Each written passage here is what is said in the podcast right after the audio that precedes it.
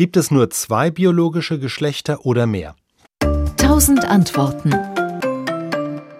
Die Frage, wie viele Geschlechter es gibt, hängt davon ab, wie man Geschlecht definiert. Die Biologie ist da sehr klar. Sie macht nämlich das Geschlecht an der Rolle in der Fortpflanzung fest. Bei der geschlechtlichen Fortpflanzung treffen immer ziemlich kleine Samenzellen auf wesentlich größere Eizellen und diejenigen Lebewesen, die die kleinen Samenzellen produzieren, heißen männlich, die, die die großen Eizellen produzieren, heißen weiblich. Und zwar völlig egal, ob sie den Nachwuchs im Bauch tragen, im Ei ausbrüten oder wie bei Pflanzen aus einer Blüte eine Frucht entsteht. Das ist die biologische Definition, nach der gibt es diese zwei Geschlechter und sonst keine weiteren.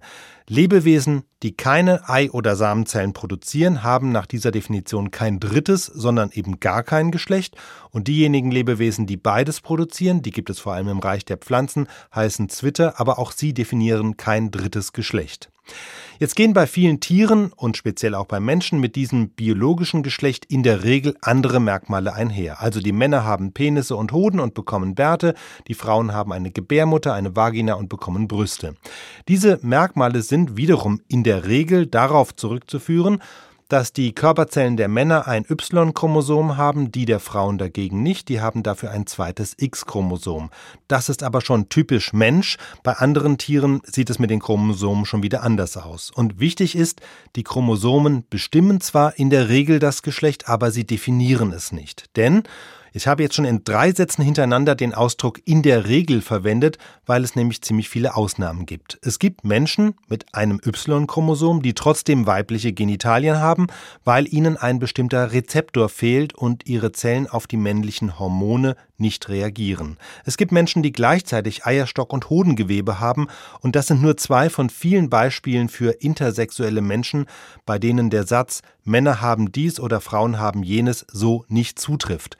Ob man jetzt für jede Art von Intersexualität ein eigenes physiologisches Geschlecht definiert oder sagt, das sind Ausprägungen, die sich irgendwo zwischen den zwei Geschlechtern männlich und weiblich bewegen, ist letztlich eine begriffliche Frage und keine wissenschaftliche. Vor allem aber diese biologischen Begriffe sind nicht die einzigen, auf die es ankommt. Biologisch gibt es zwei Geschlechter, männlich und weiblich. Das ist oft aber eben nicht zwingend identisch mit dem, was wir als Mann oder Frau bezeichnen. Die biologische Definition hängt nur von der Keimzellenproduktion ab.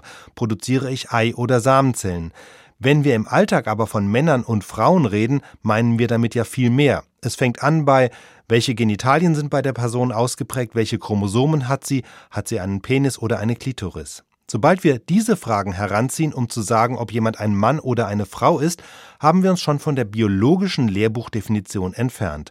Und wenn wir dann noch fragen, wie verhält sich die Person oder eben als was fühlt sie sich selbst, reden wir nicht mehr über das biologische Geschlecht, englisch Sex, sondern über Geschlechter im sozialkulturellen Kontext, kurz Gender.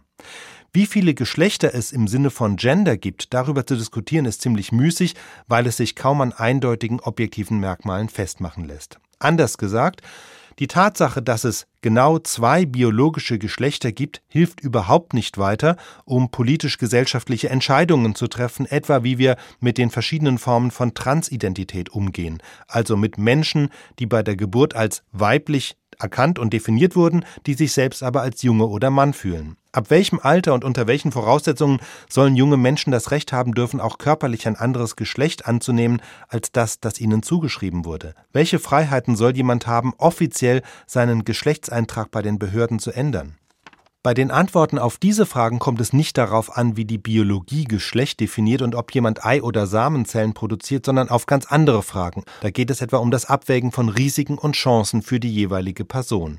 Oder bei der Frage, wann und wie oft darf ich mein Geschlecht umdefinieren, kommt es darauf an, was daraus folgt. Warum genau definieren wir eigentlich bei der Geburt, ob jemand männlich oder weiblich ist?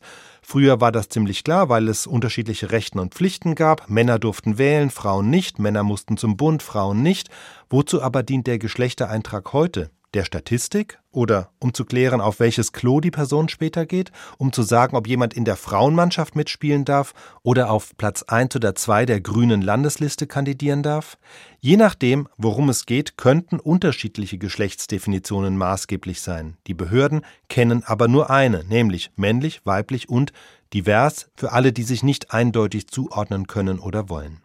Dass es also genau zwei Geschlechter gibt, ist eine biologische Definition, aber Definitionen lassen sich wissenschaftlich grundsätzlich nicht beweisen, denn in der Natur gibt es keine Begriffe. Definitionen sind immer Konventionen und sie sind nur dann sinnvoll, wenn aus ihnen etwas Sinnvolles folgt. Die biologische Definition hat ihre Berechtigung in bestimmten Zusammenhängen, in anderen dagegen hilft sie nicht weiter.